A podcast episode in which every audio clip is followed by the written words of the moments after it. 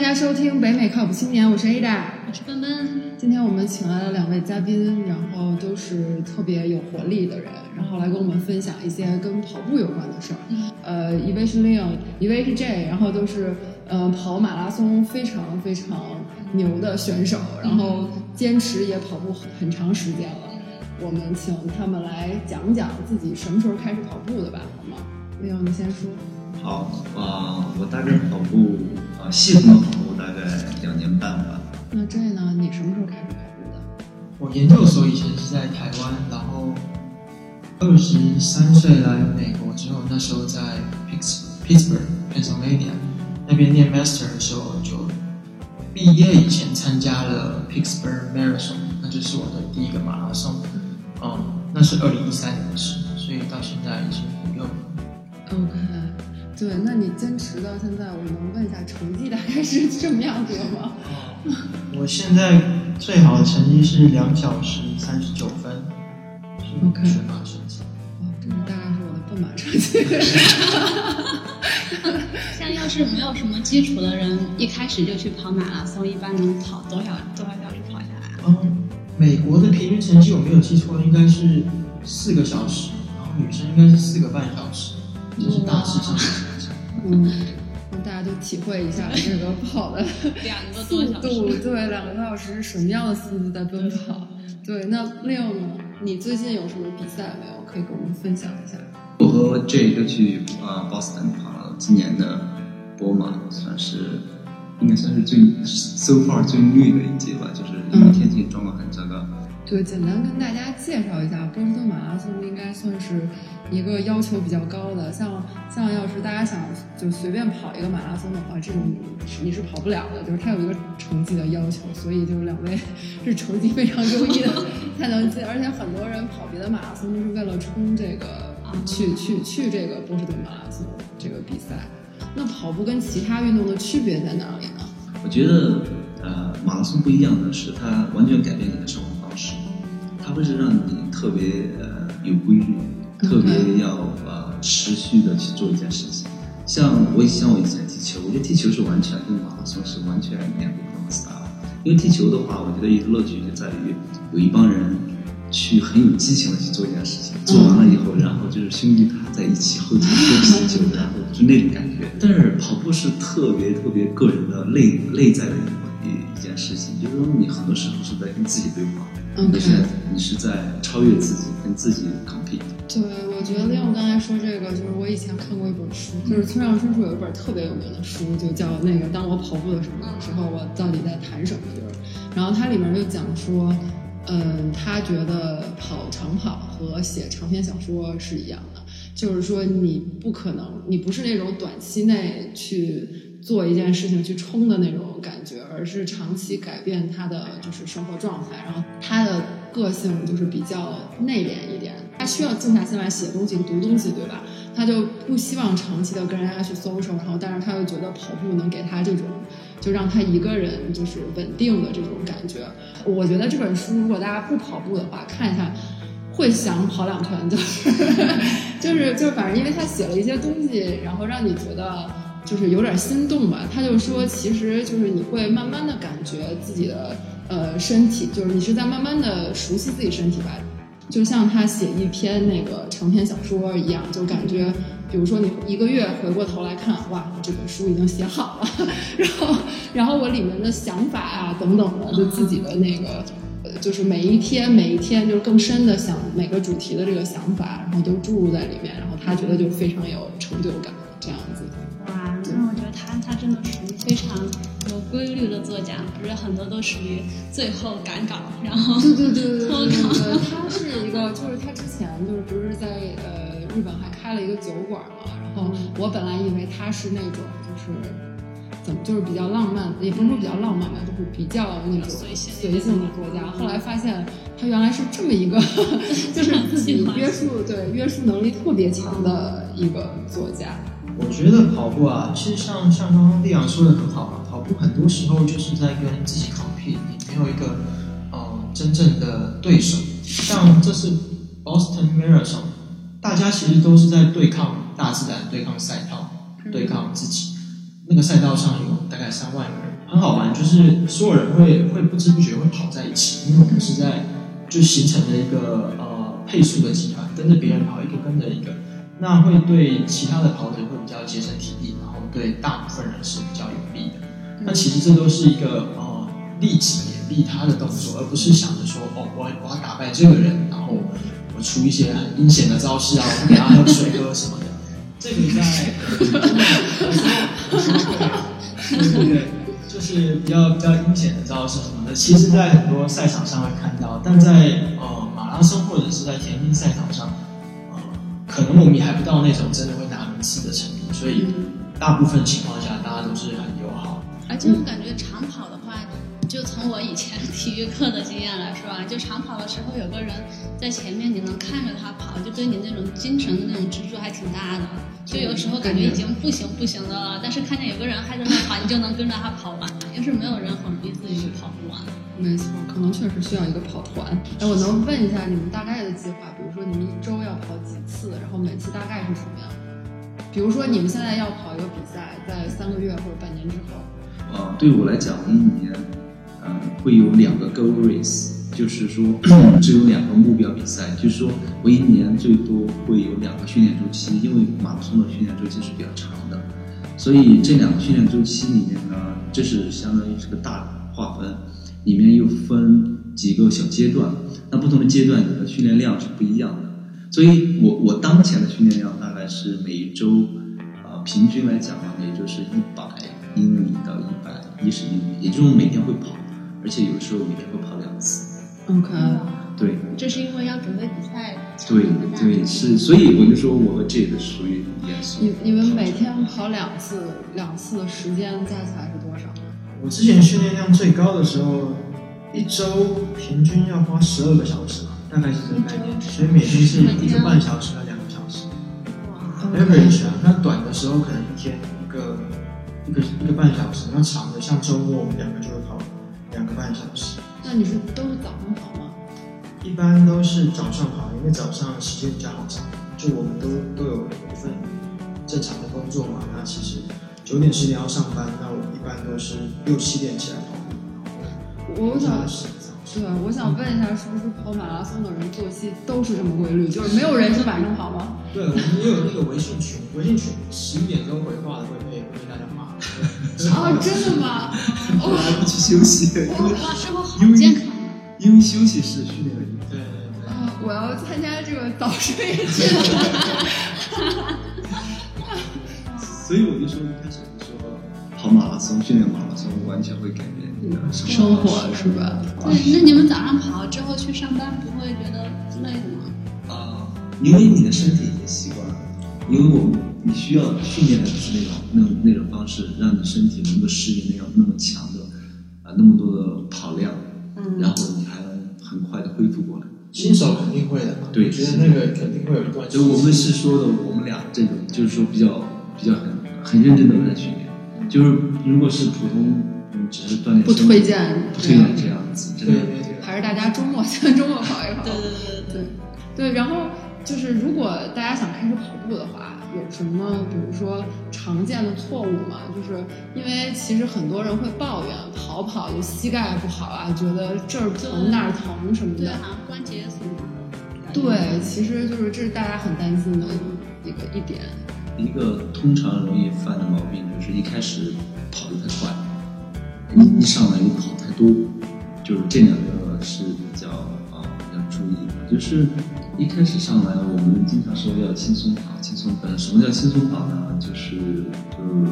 最简单的，就是你能一边跑一边跟别人聊天。那就只能跑五分钟。没没关系，跑嘛，多跑快。这跟我想的还挺不一样的。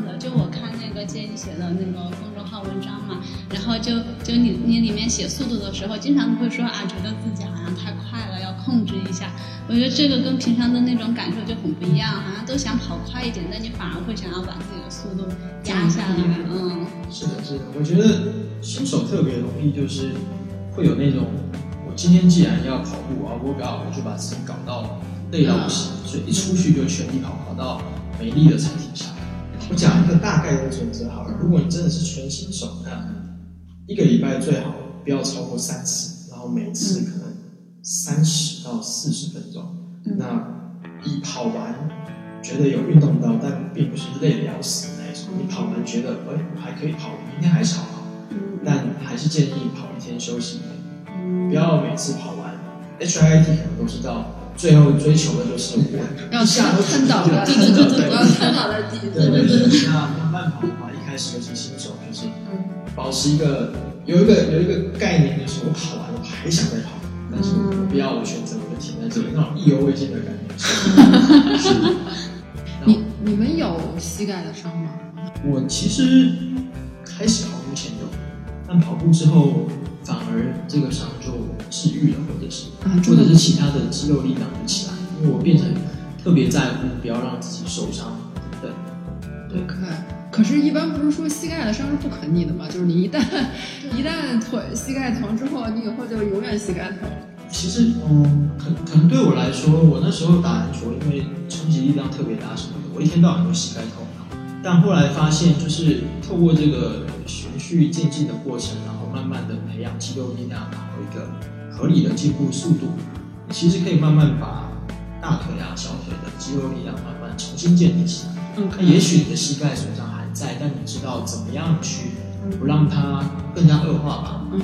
对，那那现在我跟人家说我膝盖有伤或者什么，其实很多人是不相信。就因为觉得膝盖有伤，怎么还能跑两个小时这？么快，我说我说一个例子好了，这当然不代表任何的立场，就是我们跑团里面有不止一个人，他是滑雪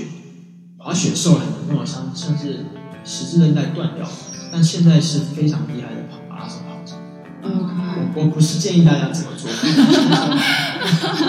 不是因为十字韧带断掉吧，它修复也是分几率的，有些人可以是做手术修复的好，有些人他不行不是。建议断掉的。对，我跟你说循序渐进这件事情，呃，做任何运动都是必须。就是运动，就是就是你长期的坚持运动，是一个了解你自己身体的过程。就是你最开始的时候，就是我以前没有这个习惯的时候，我不会认识到，就是说我的，比如说腿啊，各就你不会认识到你的身体可以做到什么样。然后你就这个跑步也好，或干嘛也好，就像是一个你慢慢摸索，就是到哦，原来我的身体最多可以这样子，然后我的比如说我这样子可以就是嗯、呃没有那么极限，但是又可以把自己弄得很累等等的。其实我觉得这样反而不容易受伤，就是反而是你不知道自己能干嘛的时候，然后突然去干一点什么，然后就非常容易那个对受伤。对，确实，而且多运动之后肌肉变强了，就真的不太容易受伤。对，我记得像以前我第一次跑的时候，就是可能跑了两次下来，膝盖特别疼，然后就觉得不想跑了。但是后来，后来我就虽然在跑步机上跑嘛，但我又听了那个背景音乐是那个户外慢跑的那个 Keep 的音乐，他就会在里面不停的说啊加油，然后说啊不要追求太快，跑得太快就不能跑得够远。怎么还有这样的？特别励志。然后管用吗？管用，特别管用。然后，然后他又放那个音乐嘛，然后过一会儿，哎，不要冲刺，我们不是在跑冲刺跑。然后最后就，啊，你已经啊，你还有余力做的更多，但是没有关系，已经完成做到了，就特别有成就感。真的，真的。好搞笑、啊。对，我就是听了这个之后，然后开始坚持跑一段时间嘛，然后反而后来膝盖就不疼了，就就慢慢就不疼了，也很奇很神奇。那那你就是会专门去做力量训练什么的，还是就靠跑步就可以？嗯，也也会做力量的训练。可是，就是对我来说，跑步和力量训练它们俩是冲突的。就是你跑步属于就是会消耗你的肌肉，然后对我来说，然后你力量训练就反正我觉得这两个真的是冲突的。就是你同时一起干的时候，你不会觉得很没有效率吗？啊、这就是取舍了。你说的没错啊，因为跑步是有氧运动，靠有氧运动增加肌肉其实是不切实际。对啊，对。那以跑者来说，你是看大部分跑者都是比较比较结实的身材，那到最后都是只保存对跑步真正有有效的嗯肌肉。那你看力量，他上半身这么强壮，其实这都是对你这个 体型一点都不像跑步的人。他已经他已经瘦很多很多。你说上半身那么强壮或者什么是靠跑步出来的吗？绝对不是，那单纯就是呃寻求一个 balance。那我们有时候会做一些上肢的力量啊，或者是什么。那其实对跑步是完全没有帮助的。反而是负担，是不是？对对，如果你目标是增肌，就是肌肉力量变大，嗯或者是变强壮，那那对跑步会是负担。但是如果你的目标只是说有个型啊等等的，那那就还好，对，嗯，必须这样子。哇，所以呃，从我一个就是想减肥的女生的角度出发，呃，我就觉得长跑的人都非常瘦嘛。然后，但是我就不知道这是因为你长跑了，然后你就越来越瘦呢，还是因为真的比较瘦的人他才能去长跑呢？我我觉得我觉得一半一半，就是瘦的人适合长跑，但像我们练到这个程度，说实话就会就会开始往体重上动脑筋。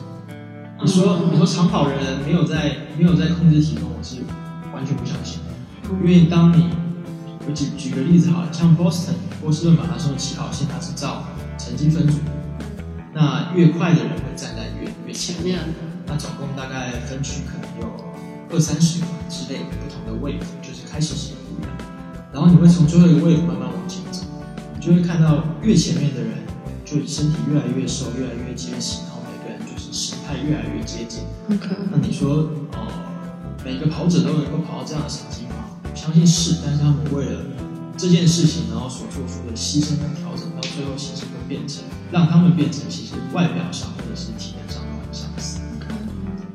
不是以以一个减肥的效果来说，我觉得长跑就至少我跑了一次半马之后，我就瘦的我自己有点接受不了了。就是我觉得，因为我是我是一个我不知道为什么我是一个做有氧会马上瘦下来的人，然后就可能每个人体质不一样。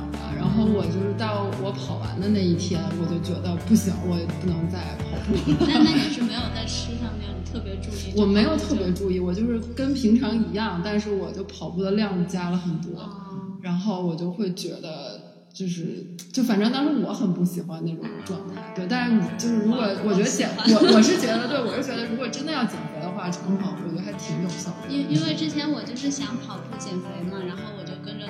Keep 上面做，他就推荐做那个 HIT 的间歇跑，变速跑那种，就是两分钟快跑，然后两分钟冲刺，然后又两分钟慢跑这种。然后但我感觉呃效果就是真的是变结实了，但是胃口变得特别大，就感觉这种间歇跑不太适合，不太适合减肥。嗯这个也有 debate 的，就是有的人说 HIT 这种间歇跑利于减肥，就是烧脂比较有效；有的人有的也说，哎，其实这个不是这样子，应该慢跑。那我是觉得，就是你要选择一种自己能坚持下来的喜欢的。嗯其实 HIT 也蛮累的，因为我自己做过 HIT 也蛮累的，就是这是我个人的一个看法。如果你要选选选择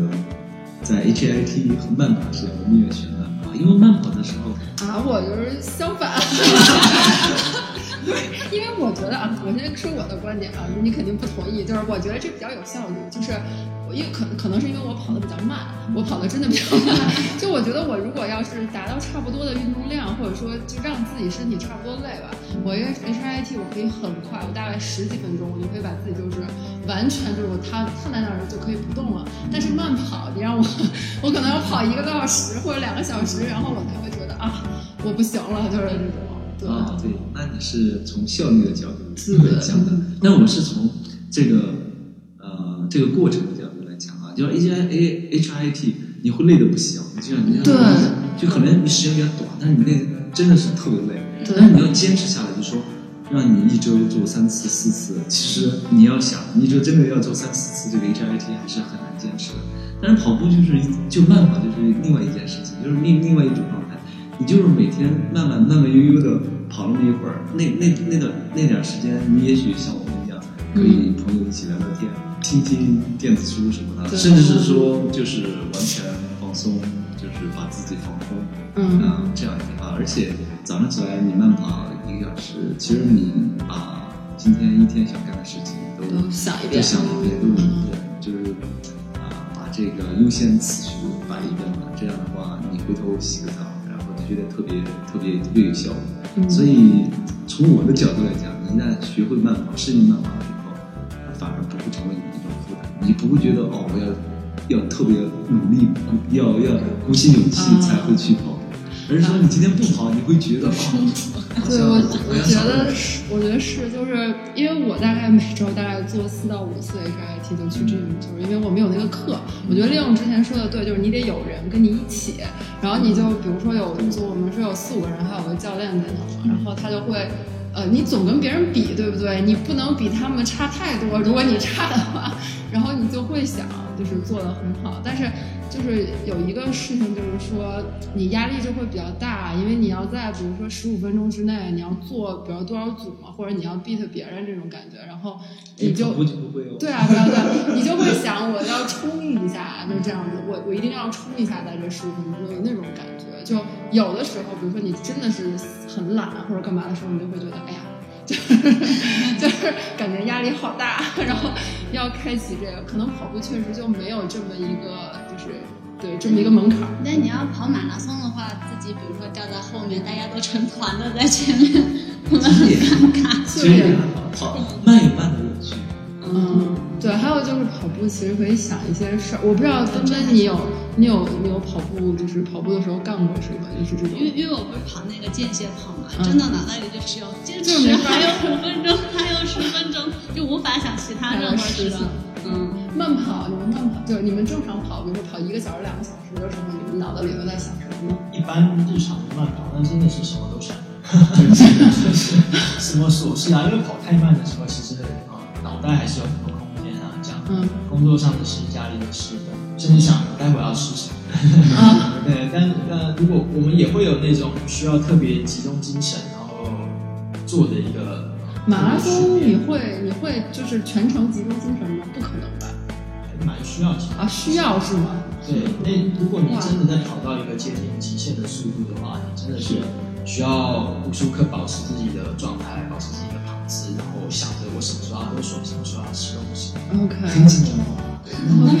跟我想的一点都不一样。你，觉得你觉得三个小时、四个四个小时挺长吧？对啊，但是你比赛的时候很紧张，哦就是对，就每一个我会打那种 pacing band，就是你每一个区都要跑什么时间，接下来有坡什么的，其实心里都要做好准备。OK，到到我们这个份上，其实每每一分钟的的成绩都是非常难 improve，所以不容许出一点差错。那那很还是很多人，包括每个马拉松都会有人就是尽情的享受赛道上的风景，跟观众互动等等。我有时候也会跑一些这样的马拉松，那嗯，就是完全不一样的事情，那那就是不一样的乐趣。哇，那跑三番那种上坡下坡又上坡下坡的好玩吗？我觉得特别好玩啊！三番马其实我已经连续跑过四年，对，那是是我搬来湾区之后第一年，不一样，来到一个新城市，我想要跑马拉松，认识一下这个城市。它的赛道不太适合跑出很好的成绩，但是它非常美，它经过了金门大桥，它经过了金门公园，然后最后回到市区等等。因为我我我我不是唯一跑的那个半马嘛，就在三番里面，然后我就印象非常深刻，那个坡实在是，就是我练的时候我是在南湾练的嘛，然后就想说，哎，这个一路都很平，然后怎么怎么样，然后进去的时候他就我就说，哇天哪，还有一个就是那种特别大的坡，你知道吗？然后到后面真的就是因为我跟朋友一起跑嘛，就是他就说啊，这一定是最后一个坡，最后一个坡，然后结果就还有，你知道吗？到最后，嗯而且我看最后很很搞笑，就我自己觉得很搞笑，是后面有各种表演的团队在你那个跑马拉松的路上，什么有吹那种鼓号队的，然后有什么。那个就是我，可能还有就是那个舞龙舞狮的，就是当时在三班，我们估计是 China Town 之类的，然后有各种那种表演在旁边。不是我，我当时觉得很搞笑，因为我第一次跑，你们真的会看吗？就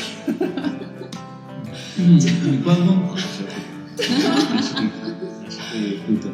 对，哇，那这样每个城市的那个马拉松比赛还挺多这种民族风情的，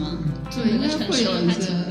对，它很多马拉松都有自己的一些特点，就像呃上周是两周前玩的那个 Big Sur 大苏尔的那个马拉松，那个就是完全是看风景，它整个整个呃路线从沿海边跑，对对对？是很很漂亮，而且大部分人去都只是为了为了就是玩而已。那就比如说我第一次跑马拉松，我应该选什么样级别，或者说哪个城市，美国哪个城市你推荐呢？轻松愉快一点。对，下坡多一点，上坡少一点。其实没关系，上下坡你上坡你慢一点，下坡你就稍微快一点，因为可是很痛苦啊，就是我觉得走路上坡都很累。那那那那边鄙视一下。那那样的话，你们需要多训练一点。其实我觉得你就 local 的城市，你就去自己所在的城市去跑一个马拉松，你体验一下你平时体验不到的那种感觉，我觉得我觉得每个人的马拉松，尤其第一个马拉松都是独一无二的。我倒是不太建议说，呃，作为一个新的新人跑者，一开始就是以呃在在多少时间内完成一个马拉松为目标去去训练去参赛，那其实会让你一开始就变得哦，我只我只看这个时间，然后你会错过很多好玩啊有趣的事情，那我也觉得比较可惜。那刚才咱们说了，就是这个跑，你们在跑马拉松的时候都非常全神贯注的注意自己的姿势啊什么的。什么是一个正确的跑步姿势呢？啊，跑姿其实这个也挺挺有争论的，就就是总体来讲，适合自己的是最好的跑姿。其实一开始没有必要去纠结跑姿这件事情。真的，当你跑到一定程度的时候，你对这个问题有一定的认识的时候，你自然会觉得就会找到一个适合自己的。所以我我的意思是说，就是如果不好的一个跑姿会让你更容易受伤吗？一开始我是我是这样认为的，其实不是，是吧？其实不是。从很多文献的研究上来讲，其实不是那个。我这么说好了，应该说现在的文献的研究很难指出说这样跑一定会受伤，这样跑一定没事。因为我去那个买鞋，就是跑步的鞋嘛，然后那个就是某一家那个就是店里，他是给你测你的跑步姿势那种嘛，就是给你跑步机，然后给你设设到一个稍微快点的速度，然后你就跑跑跑，然后他就给让你穿那种就有那种各种 sensor 的那种鞋，然后过一会儿给你放说，哎，你看这是你跑的，你就是向内你向内侧呀，向外侧什么的，你就要买相应的鞋去支撑你的脚之类的，这是正确的观念吗？这个是有一定的个科学道理的，就是说是尽量减少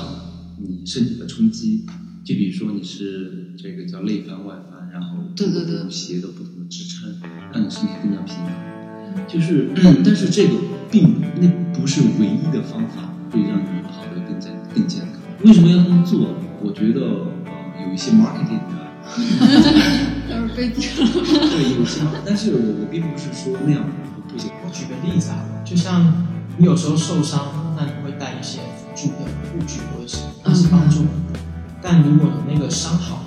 理论上应该要把那护具拿下来，不然你那个部分的肌肉力量会不断的依赖那个护具而而缺乏锻炼。对，然后鞋子或者是其他的跑步装备有类似的道理，就是如果你有一个很明显的 issue 在那边，例如说你的内翻外翻，然后那是你无法自己改正的，那透过这些东西你是可以帮助你一点，但也不要就是完全去依赖那样子的东西，它会让你的肌肉力量就是没有办法。所以你们跑步的装备，你觉得没有那么重要，是吗？呃，我觉得找到适合自己的很重要。就像我们来讲，也都是花了一段时间，包括你讲的那种逐测的东西啊，那是一个很好的开始。我必须说，那是一个很好的技术。然后你商号你会找到一双比较适合你的鞋子，不管是从实物上的角度，还是你真的去跑的角度。就你如果找到，你都会一直用那双鞋，子对我们同一双鞋子，我们通常都会买六双之类的，？OK。就是我会。我问一个比较俗的问题，贵吗？就是因为 这些鞋和这些装备，其实还好，因为我们不会说就你们比如说这么说吧，你一双鞋你能跑多久呢？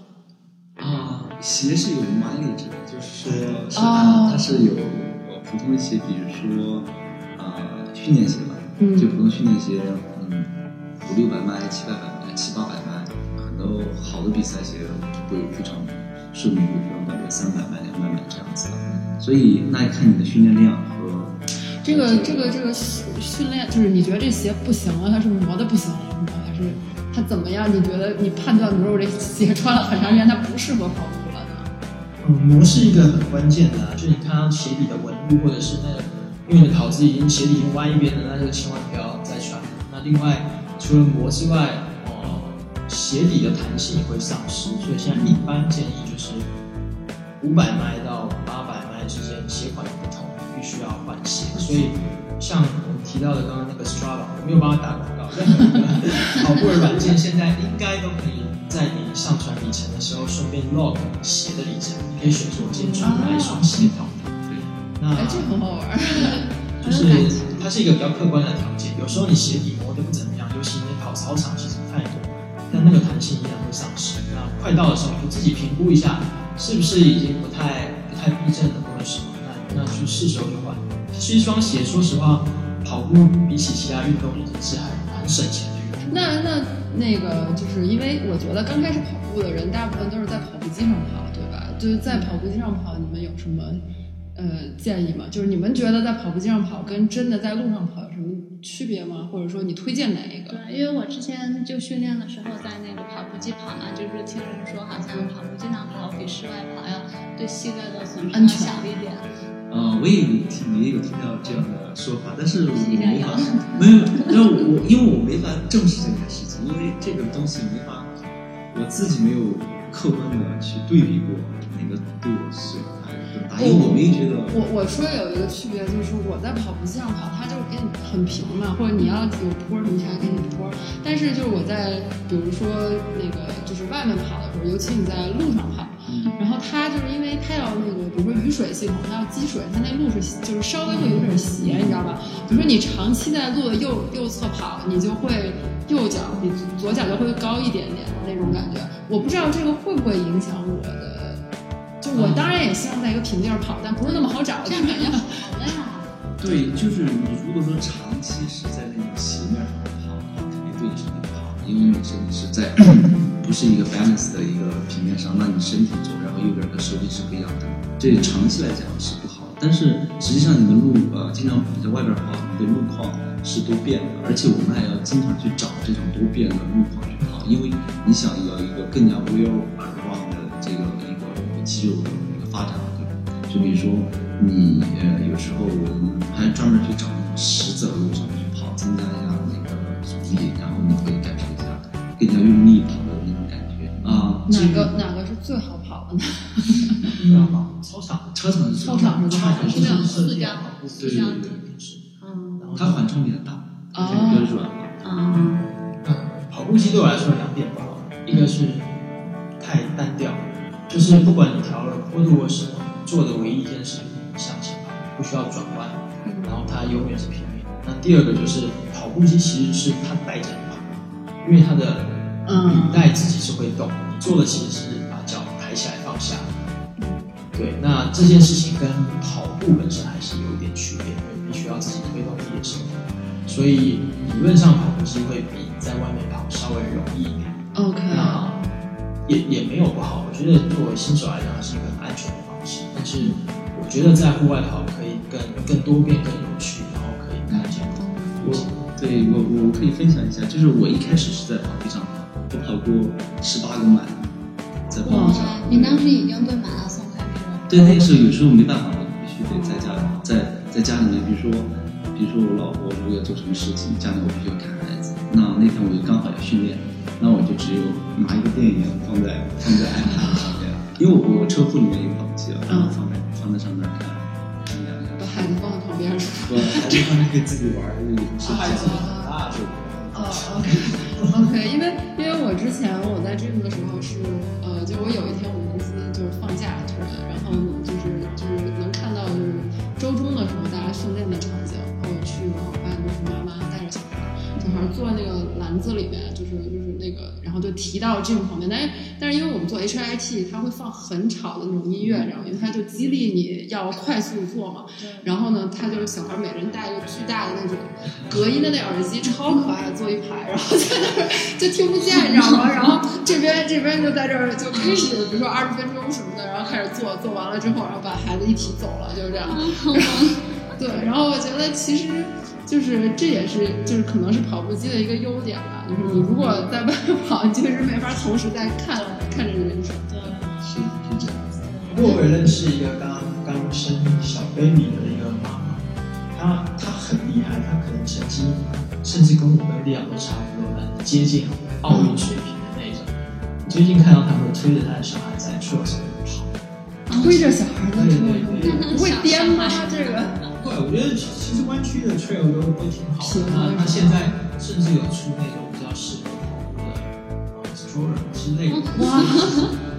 这简直！就从小教育甚至现在还有那种推 stroller 最快半马记录什么，那个都是很好的。不然要推自己小孩去跑半马，天哪！嗯，就是去年的时候，我大概看了一下，就刚刚说到性别嘛，然后说年龄，就好像现在越越越来越多的就是，呃，不是年轻人在跑长跑，感觉岁数就会越来越大。然后去年我看到就是蒋方舟写了一个。一篇我不知道会你们听了可能会比较刺耳，他又说他说马拉松是中产无声的广场舞，就写了那么一篇文章，就很当时就是转发率还蛮高的，不知道你们看过没有？他就说因为呃大家要找一个认同感，但是又觉得广场舞比较 low，但是我没有贬低广场舞的意思，就是大他他就是大概是这个意思嘛。然后就是说，好像马拉松给你的这个成就感也好，或者说就给你的这种自我的这种。认同感也好，就会比较好，所以现在就是中产阶级就非常流行跑长跑。我不知道你们有没有看过这篇文章，觉得这是一个趋势吗？就是四就是年纪大的人慢慢的开始跑长跑。我们在跑团里面的确算是年纪稍微轻一点。OK。对，所以我不觉得说把它比喻成无声的广场舞有有什么不好的，我觉得。毕竟它是一个一个一个好的一个休闲，那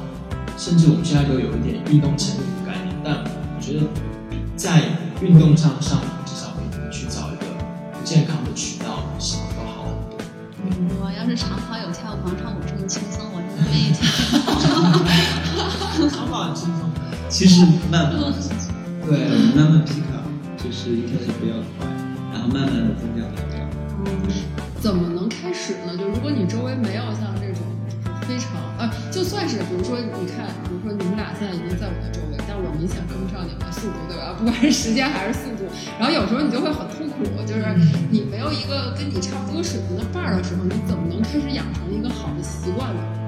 这个时候，我觉得你们就需要带泵儿。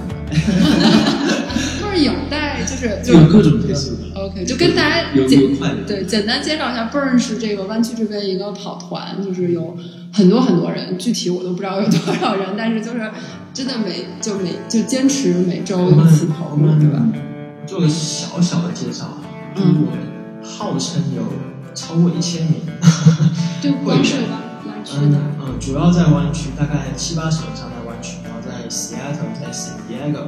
嗯，都有分布。然后，但是主要分区一直在湾区。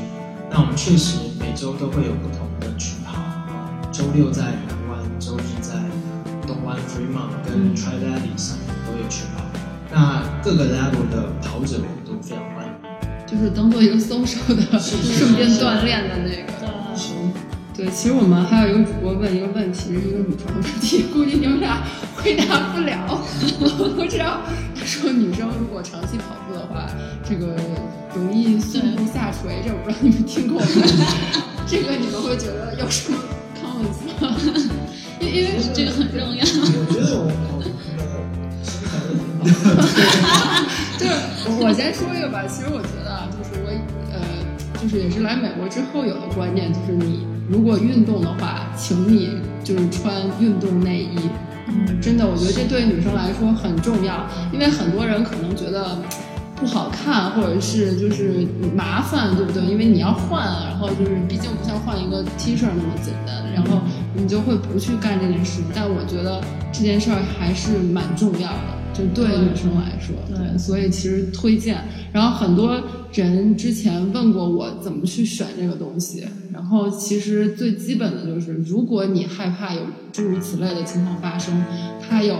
呃，就是运动内衣的品牌，它都有会有 support 的选择。如果你害怕的话，你就选 maximum support，就是最强的支撑。然后它一定会就是让你所有剧烈运动，对对对对，不是因为你就是怕它幅度太大了，对不对？就是这样。那感觉胸太大了，跑步时很大。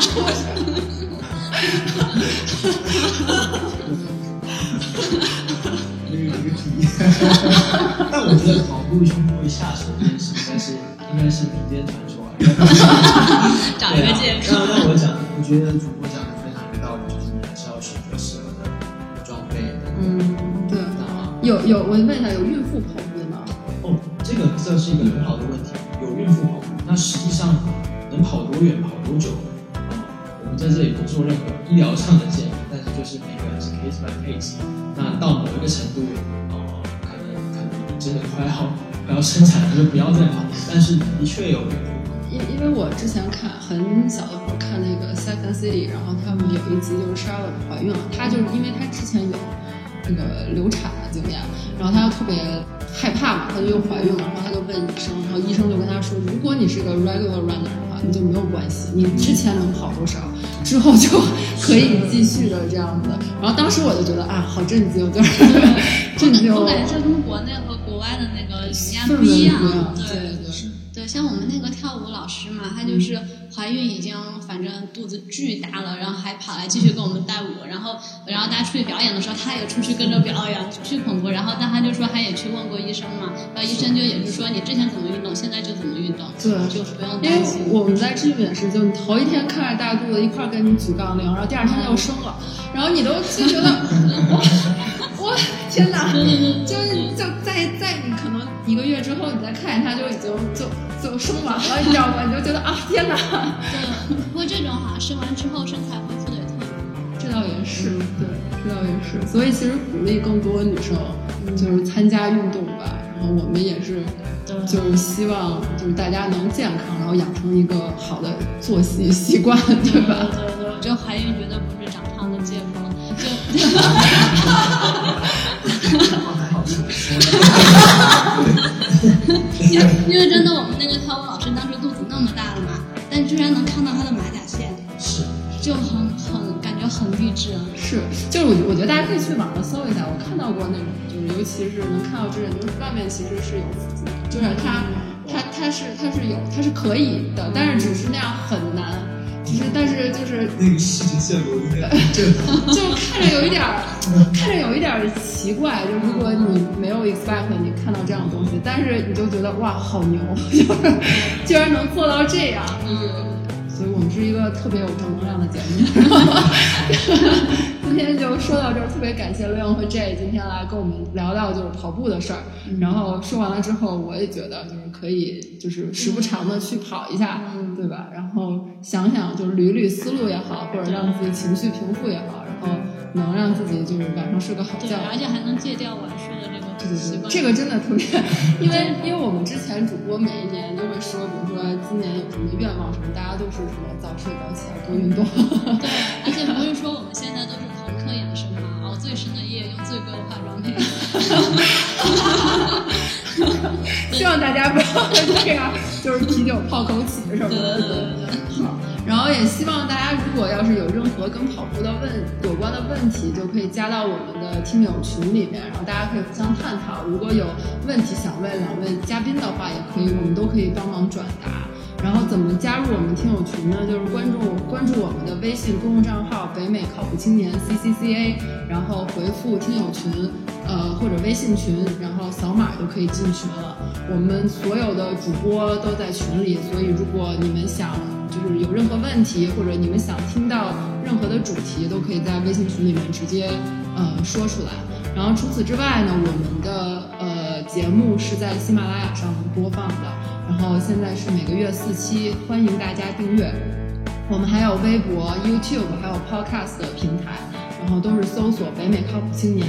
然后选择订阅或者 follow 就好了。然后我们一直是在寻找有意思的人和有意思的事儿。如果你想加入我们，想成为北靠的一员，或者想成为我们某一期的嘉宾，呃，想分享你自己的故事，都请写呃邮件，然后把具体详细的内容写下来发给我们。我们的邮箱是八零 talkshow at gmail com，八零是数字的八零。好吧，那今天就录到这里，谢谢大家，拜拜，拜拜。